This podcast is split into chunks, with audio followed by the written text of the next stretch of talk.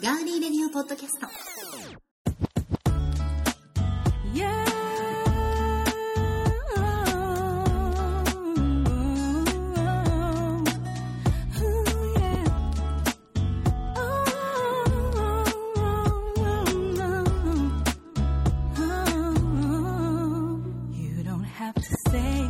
皆さんこんばんは。9月9日火曜日ガーリーレディオポッドキャスト、えー今日はですね本来ならばガーリーレディオ TV を生放送でお届けする日ではあったんですがこちらの諸事情によりまして、生放送をお送りすることができず楽しみにしていて、えーいただいた皆さん大変すいません。失礼しました。でもその分ですね、えー今日ガーリーレディオポッドキャストトンパテレビ名古屋のスタジオで収録していますのでこの今日収録の今からね、えーお話しする分については今日中か明日までには配信したいと思っています。そちらもぜひ楽しみにしていてください。改めましてこんばんは。ガーリーレディオポッドキャストお相手は幸田沙織です。よろしくお願いします。そしてあこんばんは、えー、ディレクターの足立です。どうもよろしくお願いします。お願いします。なんかすごい久しぶりですよね。ね、すごいうん久しぶりっていう、あの夏後結構ちゃんと定期的には配信してる。あそうだった。ネタバレみたいなやつしてしまった。まあぶっちゃけ言うと、まあ1ヶ月ぶりぐらい、そうですよね。もうちょっとでねもうちょっと経ってます1ねヶ月半ぶりぐらいですかうね。ん。お元気そうで。いやいや、もうそちら様も。はい。ね。はい。いろいろありますけど、はいはい。まあはい。ちょっと体大事にしなきゃいけないななんて、はい。はい思っておりますが、え昨日はえ、うん、湧きましたね。書きましたね。湧きました湧きました、はい。本当に。まあずっとでしたけどね、まあそう。そうですね。もう6時頃、はい。朝ですけれども湧き見ました？たね。いや私はですね、ええ。正直言いますとですねあニュースではい、あちらでしか見てないんですよ、それは諸事情がありまして、はいそれも、はいええ。加入していない。あ、ね。あれさ、でもちょっとなんで地上波でやらないんだろういや、だねって、それをしょうがないじゃないですか、そういう。決まりなの？いや、決まりじゃなくて、それをちゃんとわでもだってちゃんとさそれをさ、あの民放のさアナウンサーの人たちもさ言ってたよ、うん。地上波でね、うん。これをややるべきだみたいなことを言ってで NHK が再放送をするっていうのはありましたけどね。それはね、都合のいい時ばっかそうやって言っちゃダメですよ。あらそうなんですか。うん。そうですよ。テニスはそもそも、たあの、時間がね、うん。あの、サッカーとかみたいに決まってないし、ん。まあ野球もね、うん。あの、ほっといたらいつまでもなっちゃうから、うん。そうならないように今ルールは何回の表裏とかっていうになってるんですけど、うん。あのテニスはもうあの早く終わる時は本当にパンパンと終わっちゃうこともあればあー確かに。もうフルセットで戦ってしまえばこの前の、ね4時間そうそうそうとかありましたもんね。とかなるでうん。でましてそのそういうニーズが高まってるゲームになればなるほど、うん。じゃああの誠に残念ですが、ん。あの以上で中継を終わらせていただきますって言ったらそれこそ今度非難になっちゃうでしょ？確かに。でスポンサーつけるのも大変だしさ、でだからなかなかそのテニスの試合中継っていうのはうん。難しいっちゃ難しいんですよね。そうですね、うん。難しいですね。だからあのーねあのー今までやってなかったものもあるしまたやったところでうん。じゃあ今までの US オープンにせよねあのウィンブルドンにせようん。じゃあどんだけ見てたんだって話になるでしょ、うん。うん、で、まあ、たまたま錦織君がねうん。すごい快挙だからって、ねそういうことで、まあかかっちゃった。うん。そうそうそう。でもねやっぱ、あのー錦織圭選手が、うん。あれだけのことをやるっていうのは、うん。しかも個人の競技でうん。やるっていうのは、はい。本当に素晴らしい快挙なので、共有したいっていう気持ちはもちろんそうですね。うん。分かってほしいなって思ったりしますけどそうですね。まあ、それはそうなんですけど、でもまあ、契約というもまあのがまあまあそうありそういうのはますからね。ねあるかもしれないですけどね、うん。だからちゃんとはい。NHK の、うん。今日はあの、午後、うんうん。え再放送をなんかねやってましたね。けど、それはうん NHK がワウワウから権利を書いてありましたね。あの買って、うん。で、ちゃんとあれですよ、放送のうん。最後のところに、うん。あのーまあ今、ほらデジタル放送だから、うん。上にあの、ウォーターマークってあの、透かしが NHK なら NHK とかうん、ついてる。つきますよね。うんで、あれが出てる状態で、うん。下にテロップで協力ワウワウって、あ番組が終わって、その録画番組が終わったうん。最後のとこね、うん。ちゃんとこう協力が奪うってちゃんと入れた形でん。放送してだから、うん。むしろまああれは NHK の英断だったわけで、うん。うん。まあ、それだけお金を使うわけですよね、うん。まあ、まあ上に対してお金払うわけですけど、うん。でもそれはまあ、うんみんなが見たいものを NHK がまあ買ったと。あれはだから提供するっていううんそうそう。ことですね。まあそういう意味ではその民放にはできないことなので。うん、まあどこのでも扱いが選挙並みでしたからね、そう今回に関してはでね。やっぱりその NHK ですら録画放送であるがゆえに、その途中どうしてもニュースを挟まなきゃいけないんですよね。そうですね。一応ね決まった時間にはね、うんうんでニュースは挟まるんですけど、うん。でもそれもねやっぱり、あの民放の場合は今度 CM をどこに入れるん。だとか結構難しいんですよね。テニスの場合は、うんまあ録画放送だからちょっとずらせばいいんですけど、うんとはいえね。うん。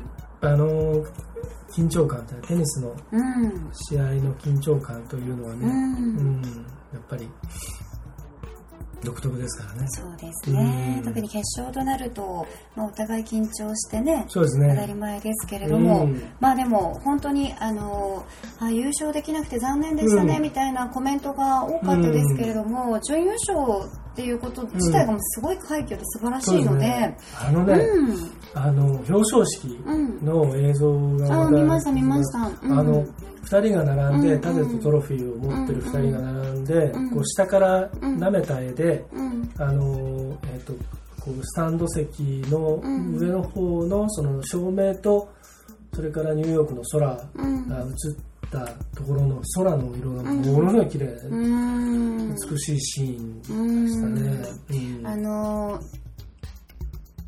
スピーチ、うん。西堀君のスピーチが、はい。日本人として非常に誇らしいなって思ったのはね。私だけではないと思うんですけど、そうですね。うん。やっぱり素晴らしいねスピーチでしたね。本当にチリッチ選手のことを称えるというかね、うん。あれだけのこう、まあ、20センチほどの身長差があると、やっぱりあのどうしても不利なところはね、ええ。あったりするそうなんですけれども、まず相手を称えるってう。んいう、そうですね。ね。あと同時にあの、ね。ちゃんとうん。ちゃんとあのーなんだろう。うん。真摯な態度で悔しさを表し、うんうんうん。そうね。そうね。そうね。必ず戻ってくるぞっていう、うんあの表情はね、うん。本当に頼もしい感じそうちょっとグッときましたね。私もグッときました。うん。またそれに対してあのジュリス選手のね、うん。あのスピーチも実に素直なという飾りっ気のない、ね。うんうんそうですね。いいあれでしたね。そうですね、うん今回の全米オープンは素晴らしいただねやっぱりなね最初からもうやっぱりこうコートに入ってくるところからね、うん。あの西堀選手はちょっとやっぱり力入ってるなっていうのと、うん。あとあの多分ねあのすごいあのあくまであれですよあの個人的な個人的な話ですけど、うんあの握力がやっぱりちょっとね、弱弱ってたのかなっていう。うん、だってあの、前もね、うん。やっぱり長時間プレーしてますからね。走ったりねいろいろこうしていくのはあのまだまだいけるなって感じです、スタミナ的にはね、うん、まあトップアスリートですからね、そ微妙にあこはね。の握力がね、ううんん、ラケットのちょっとコントロールがあんまり大変だったのかな、まあ、その前の試合ずっと大変なうん疲れが出てたのかなと。そうですね。こんなところにラケットが、うん。えどこにあるんですか？これあ、本当だ。本当じゃないですか。これあのジョコビッチ選手と同じラケット。今回くしくも負けましたけども。まあ、まあ同じっていうか同じメーカーのラケット。ああ、ジョコビッチモデルとかじゃなくて同じメーカーの。はい。すごいです西堀君はね。ウィルソンですからね。ね。セリーナ・ウィリアムズもね、うん書いてありますね。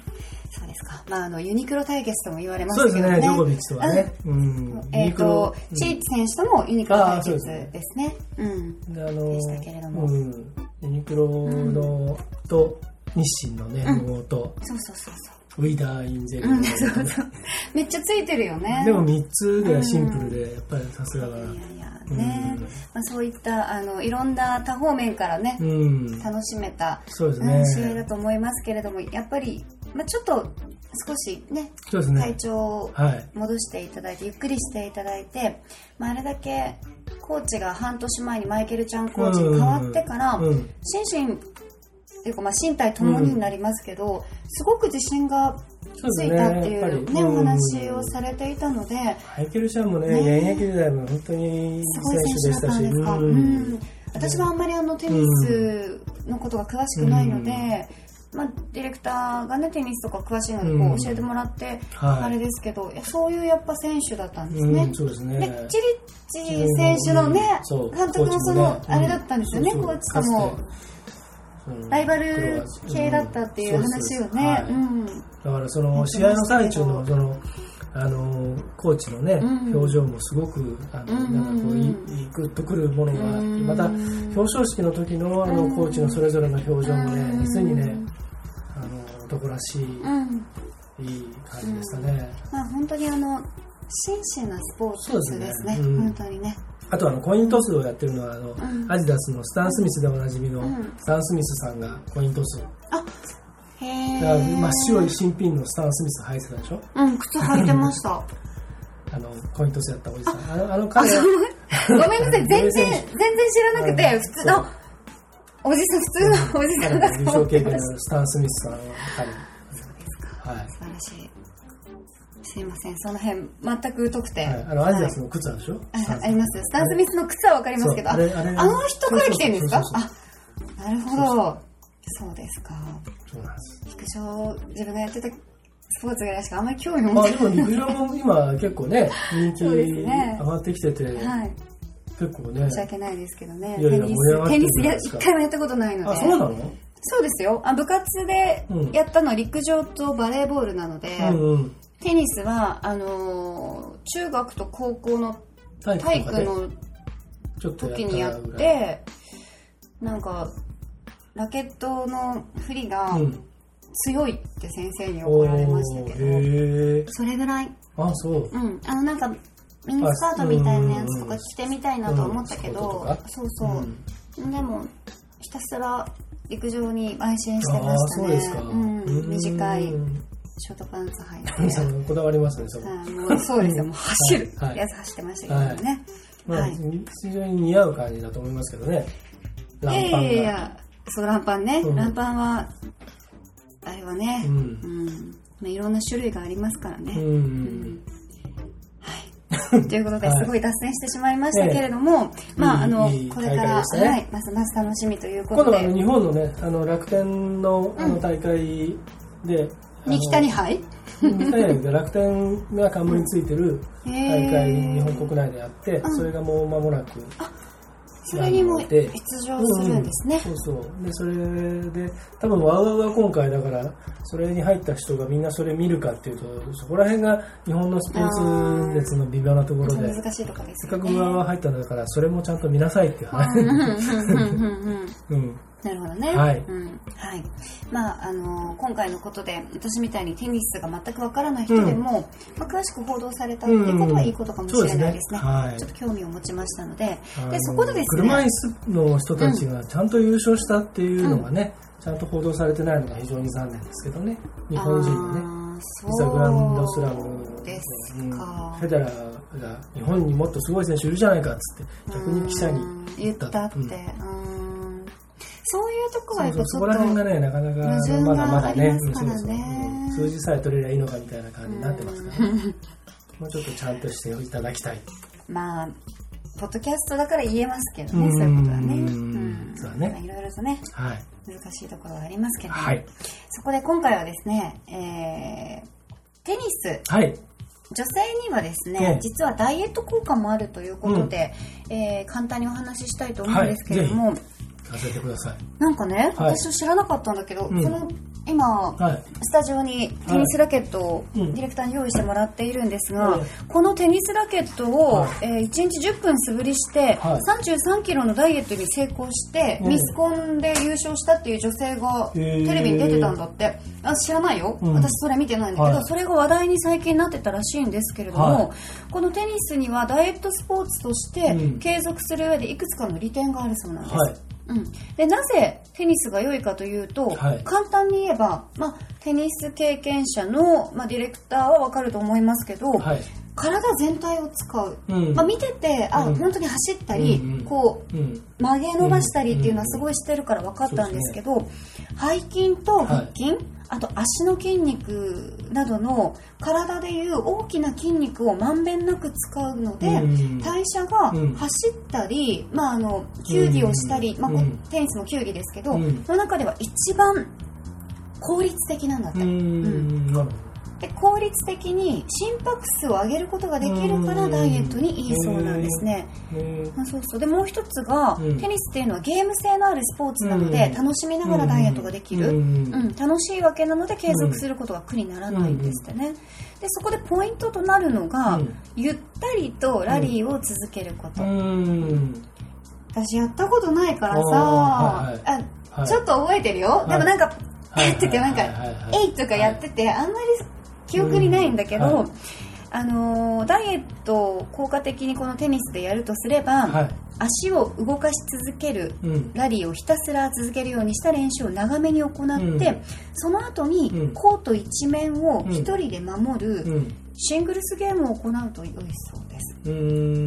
これはどういうことなの？ゆったりとしたラリーっていうのはどういうここうあのラリーっていうのは、うん。まあ打ち合いなので、よねうんこうえー、とそんなに強くもなく弱くもない試合とか見てるうんような、長いシュッとかシュッとかいうのじゃなくて、うん、長いボールで、うん。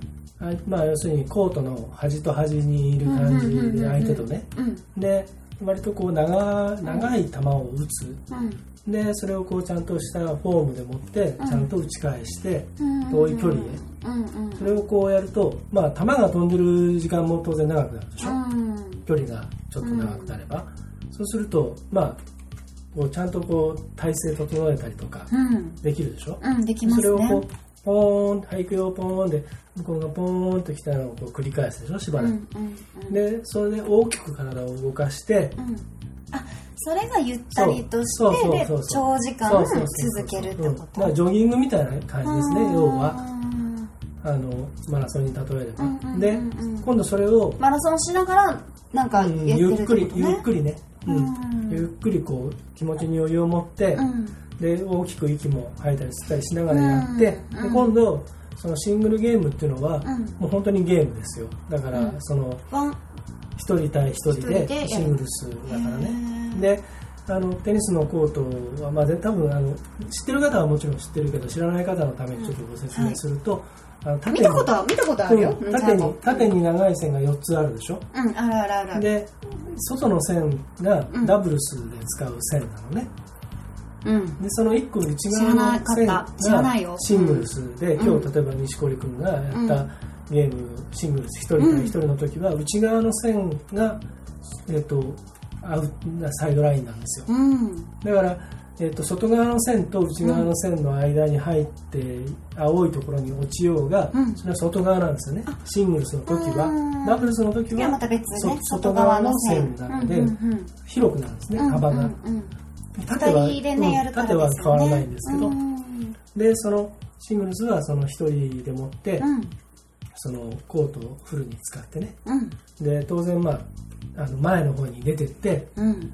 あのノーバウンドのやつを打ち返したりとかうん。っていうことがあるじゃないですか。ボレーっつってこううん。ネットの近くのところに立って相手が打った球をポンってこうブロックうん。バレーボールでいうブロックうんみたいうんなやつをやったりとかうん。でそうするとこう後ろにポーンって高い球をやられると後ろバーって走ってってうん。取りに行ったりするでしょ、要はもうゲームとして。うん。空いてるところ空いてるところは打つわけですから、うん。うん、練習は相手がいるところに打ち返すけど、うん。ゲリームは相手がいないところを狙っっていくじゃないですか、うん。取れないよううん。にでそうすると走り回るでしょ？うん。走り回ります。ということですね。はい。じゃあその今教えてもらったような、はい。ゆったりとしたラリーを続けた後に、はい。そのゲームでうん。もっと心拍数を上げていくっていうことなでもっとんですね。本気モードでね。うんうんうん。うん。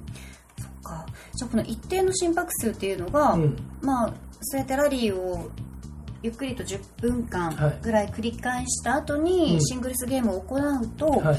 えー140から160が維持されるそうです。はいはい。うん。えー。そうするとやっぱ代謝には非常に良いということですけど、あーはい。まああのー体調の良い時にね、ううんやってもらうということでやってみてください。はい。そしてもう一つ効果的なことがあるんですけれども、はい。さっきディレクターの口からポロッともうその答えが出ちゃいましたあけど、そそれはちょっと、あうん。の曲を一曲お送りしてからにしたいと思います。失礼しました。やっぱあれですねやってる人はうん出ちゃうよねすぐ答えあ出ちゃ出ちゃってた、あうん出ちゃってたから。う んわかりました。気をつけて。出ちゃってたよ。かしこまりましたではですね、はい。えー今日のガーリーレディオポッドキャストなんですが、はい。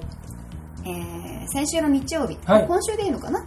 うん。ね、今週かな？この前の日曜日そうねこの前の日曜日えクラブロックンロールで行われました、クーロン主催のはい。ライブイベントに、7日の日ですかね。はい、遊びに行ってきたんですけれども、まああの久しぶりのクーロンのライブは、ちょっと胸を打つものがありましたね。はい。はい。素晴らしい、はい演奏でした、はぜひ皆さんにも行っていただきたいです、うん。その中からですねちょっと秋にぴったりな、うん。うんナンバーをお送りしたいと思います、はい。クーロンでクラシック。さよなら。風に消えた声。もう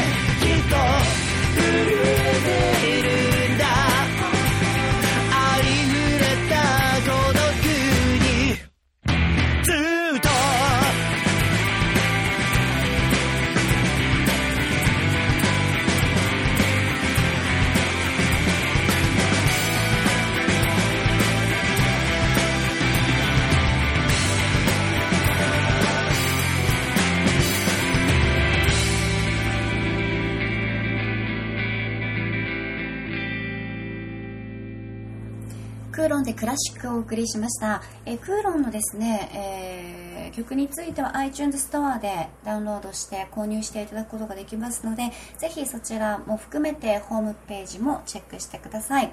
えーガーリーレディオポッドキャストではなく、えーユーストリームの方ですね。ガーリーレディオ TV の方では、えードラマーのマキさんなども登場してくださっていますので、そのあたりもまた、アーカイブで見ていただけたらなと思っています。はいクリスマスの時ですよねそうですね。はい帽子かぶって、ええうん。ですね。またあの、えっ、と、ガリレデオポッドキャストのこのブログの方にまたリンク貼っておきますので、そうですねはい、はいそちらをチェックしてください。スリーピースロックバンドクーロン。よろしくお願いします。はい。じゃあ私が、私がなんかね、は宣伝部長みたいになってい。いいんじゃないですか。宣伝部長になっちゃいます。なっちゃいましょう。よはいろしくお願いします。はい さあ、それではですね、はいえー中高大と、うんえーなんとテニスをしていたというですね、もう、テニスに、テニスのね、王子様って呼ばれてたことが。あ、でもそうだろうね、うん顔の感じ、足立さん、昔の写真見たらちょっと王子っぽかったから、まあ、それは言い過ぎでもなんでもなくて、テニスの、の、本当に。あ、そうなんだ。だから私が、もうね、どテニスのど素人で、うんテニスの、うんまあ、博士だもんね。いや、んだそうでもないけと。ど、もう、どっちかっていう自分がやってるから、モテたいためにやってたっけ？いや、そうじゃないよ。超真剣にやってたでもバンドはモテたいためにやりだしたよね。まあ、最初ね。うん最初最初そうでしょ？はそうだねよし。、それでいいんです。逆だな、俺。え、でも男の人ってでもそういう、あの、バンドもテニスあれもがあるでしょ、むしろやりたくて始めて、途中から、あ、モテるんだって分かった。え、あ、これやったらモテるみたいうん、な。あこれ、これやるとモテるんだっ俺、途中でとか言われちゃってるとかって思ったの？た。なんか、あれ？なんかいつも見に来てくれる子たちがいわるぞ。かる。だって私野球部の先輩とか見に行ってたうもん。ん。っていう感じ。わかるわかる。うんあ、そうなんですね。そうか。ジャージ・フレッド・ペリーだったもん、うちの学校。ああ、なん俺が選んだとそうそう、キャプテン、そう、キャプテンが選べるんだよね。そう私たちの時アディダスだった。白のね、あと、カッパ。あウィンドブレーカー、カッパのウィンドブレーカーケーパーってんじゃないの？わからん、あれ。ケーパーなんだ。私ずっとカッパだと思ってたんだけど。まあ、カッパでもいいけどさ。どっちでもいいか。まあ多分そう、ケーパーが正解なんでしょうけどね。ずっと、今日カッパのやつだよとか言ってたよ。うん。うん。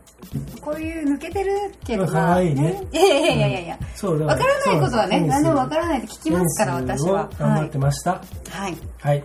はい。じゃあ先ほどですね、そんなディレクターが 答えを言ってしまいましたけれども、えー私にこう説明をするときに、はい。えーラリーとかを続けながら、うん。ね、とあることをすると、うん。したりして、こう、代謝が上がるよね、みたいなことを言っていたので、うん。まあちょっとこう、巻き戻してもらって聞いたらわかると思うんですけれども、はい。え代表的な選手、そういうことをやっている、まあ一般プレイヤーもプロもやっていることなんですけれども、はい。まああなたもきっと知っているマリア・シャラポワ選手、うん。少し古いですが、モニカ・セレス選手などもやっていたうん。もの、はい。タバコ。タバコね、やってないうん、わかんないけど、そこはちょっとプライベートな問題なんで、ちょっと、私も覗いたことないですけど、うん。まあ、イメージとしてはうん。ないでしょうけどね。うんね、ね。うんまあ、えー、もう効果的なのは、息を吐くことなんです。それ言いましたもんね、うんさっきね。大きく息を吸ったり吐いたりってそう、それなんです。はい。なので、ボールを打つ瞬間に、うん。っていうんあのあれですよはい、はい。っていう、なんかね、はい。あれもがっ、とすごい声出しますけどね。おーってやつ。ですか。うん。マリアン・シャラポワ選手のやつ、なんかね、びっくりしたやつがあった。なんか。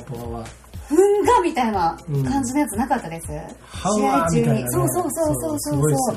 あんな綺麗な人がこんな声出すんだってびっくりしましたけど、シャラポワ14歳の時に初めて見たんですよ、生で、生で。そうそうすそう。ごい。うん、あのこれから彼女は世界にあの世界と戦っていきますって松岡修造さんが紹紹介してあの名古屋の東山のテニスセンターのうん。センターコートで、うん。ジュニアの国際大会の決勝戦で、はいはいはい。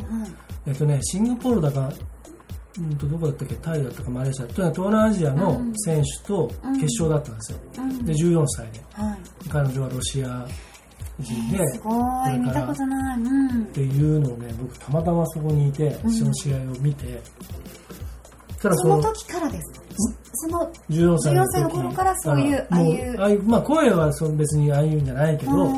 もうすんごい綺麗で、うん。うん、で、わ、すごいなぁ、すごいなと思って見てましたけど、ね。強かったんです強かったね。その当時ら。優勝したんですけどそれで。ああそうなんですね、なるほど。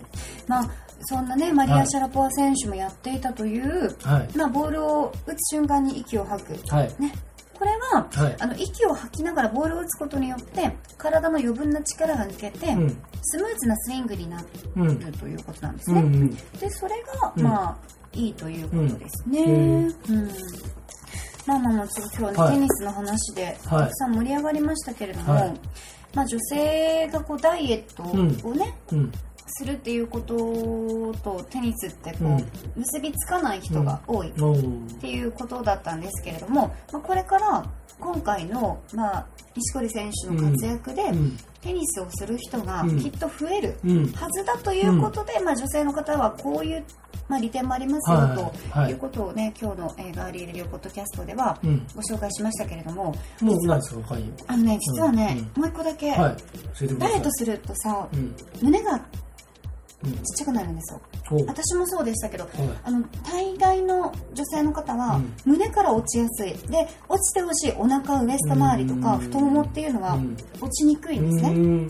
でそういった場合に、うん。これまたテニスボール一つでうん。美しいバストが作れるというですね、うん。目から鱗 大事なとこ噛んじゃった、うん。プロトみたいな言い方しちゃいましたけど、うんはい鱗的なね、はい。えー方法もうん。あるということでご紹介しておきます、はい。え肩甲骨の、はい。これねゴルフボールでもいいそうなんですけど。肩甲骨の内側に片方ずつはい。テニスボールを置いて、はい。コロコロコロコロとねコロっと痛いけど。そうそうそう片側、まあ、12分で OK という、うん。とっても簡単な方法だそうです。これぐっと胸と肩が開いたような格好になって、あーはいはい。姿勢が良くなることによって、はい。バストはい。アップになるそうです、ああ、まあ、つるっていう、そうそうそうそうそうな、な、な、何筋って言うんでしたっけ、ここの、ね、うん。けあの、なんかありますね、うんあるある。ここのねここそうそうそう。ここが肋骨肋骨じゃない鎖骨のそうそうここがねこの辺のやつをなんかそうそう緊張させるんですよね。そうそう出産とかすると、うん。ここの筋肉がうん。もうなくなっちゃうから、うん。胸が一回、うん。あのあー。おっぱいをあげなきゃいけないからあーはいをあげなきゃいけないことで緊張張ってそうなんですよ、うん。それでそうするとここから減ってくるんですね、おうん。ーそこの筋肉のことだと思うんですけどその姿勢をこう良くすることによって、うん。そこをこう上にグッとこうぐっと持ち上げることができるとう。いうことで、ーまあ、最新のいろんなエステとか、うん。まあ、日頃のえー日常生活でうん。バストアップっていうのもはい。結構言われていますけど、はい。自分で手軽に1、はい2分でできるっていうんだったら、まあ、せっかくテニスでダイエットを始めるんであれば、もちろんボールもね、あの買うことになるでしょうから、はい。それを使ってコロコロコロコロうんやるっていうのはいいかもしれないですね。わかりました。はい。ぜひぜひ。やってみてください、皆さん。そうそう男性の方、バストアップはちょっとねでも男性にとってもなんかその、筋を、うん。いわゆる筋とかね、ああ伸ばあすっていうのはいいかもしれないですね。おいてはいいですようん。ね。そうですね、はいということでうん。うん。テニスでうん。この秋はぜひ体のためにもそうですね、はい。はいスポーツの秋でやってみたらいいじゃないですか。僕教えてあげますよ。え本当ですか、うんでもね実はちょっとやってみたいでしょうえバドミントンとは違うんだよね うん。やり こうやったらダメなんでしょ？バドミントンみたいにこうしたらダメそうですね。下からはい持ち上げたらダメ、そうですね。あすごいコーチ足立コーチは厳しそうなのでちょっと嫌ですけど、もうあのテニまあちょっとは長くなっちゃうんでそろそろうんあれですそうけど、ですねあのテニスを教えてあげるっていうののすげえ面白いエピソードがあるんで、これはまた別な時に。すごい多分みんな一番ここが一番気になったと思うこれよはもう誰に話してもみんなもうね、うんのけぞるというね。本当にうん、じゃあその面白い話。そのテニスのはい。教えたやつの面白い話は、うん。次回のはい。9月うん。16日配信分のあ、もうで頭もこれあの、頭話さなくても、あの、僕、あの、ホームページに、うん。あの、なんかエッセイ的にこれ書いてるんで、あもう書いてるの？うん、それ読んでもらえれば、いつ？もうずいぶん前に公開されてます。そうなんだね、知らなかった、はいうん。教えてあげます、今度。はい、じゃあちょっとそこも、まあ、いずれにしてもテニスはいやりましょう。そうですね、はい。ぜひ挑戦してみたいと思います、テニス挑戦するっていうのをガリレディオ TV で、ん。あの、今日、沙織のなんとかコーナーっつってやればいいですよ。あそれ面白いね、うん。初心者で。毎回5分 ,5 分ずつぐらい。初心者でずっと厳しい目で教えるんでしょ。そうそうそうそう嫌だなんかすごい。入って入ってつって「はい」とか言って、うんそうそう。えなんで言わなきゃいけないのみたいなうん喧嘩になったりとかね毎回5分ぐらいのミニコミニコーナーでうんテニスへの道みたいな、うん、そうだね。テニス。はい、あプレイヤーまではいかないですけど、うん。まあ。テニスで綺麗になろうっていう、うんそうね。そういうことでいいじゃないですか、うん、そうですね、うんそれをちゃんと毎回やってれば。だってちゃんとしたテニス本当にやったことないからね。うん、で、それであうん。本当に綺麗になりましたとか。本当にちょっと体の調子よくなりましたとかうわーでっかいおっぱいとかつって。そう。やったら肩甲骨ゴリゴリやったんですよ、うん。みたいなね。そうわーびっくりしたみたいな。そうですね。いっぱいテニスボールが もしかしたら入ってたっていうことがあるかもしれないうんですね、ちゃんちゃんみたいな。ちゃんちゃんみたいなね。はい。まあお楽しみに。はい。いつかやりたいと思いますはいぜひぜひ。はいということで、えー9月9日火曜日、今日はガーリーレディオ TV の予定でございましたが、はいえーこちらの都合によりまして、えーポッドキャストに変えさせていただきます。ご挨拶みたいなご挨拶に返させていただき返 させていただき誠にありがとうございました。えー次回のガーリーレディオポッドキャストは9月16日配信になります。そちらも楽しみにしていてください。ここまでのお相手は、テニスの王子様こと足立でしたありがとうございましたそして、えーテニスど素人の幸田沙織でした。ありがとうございました。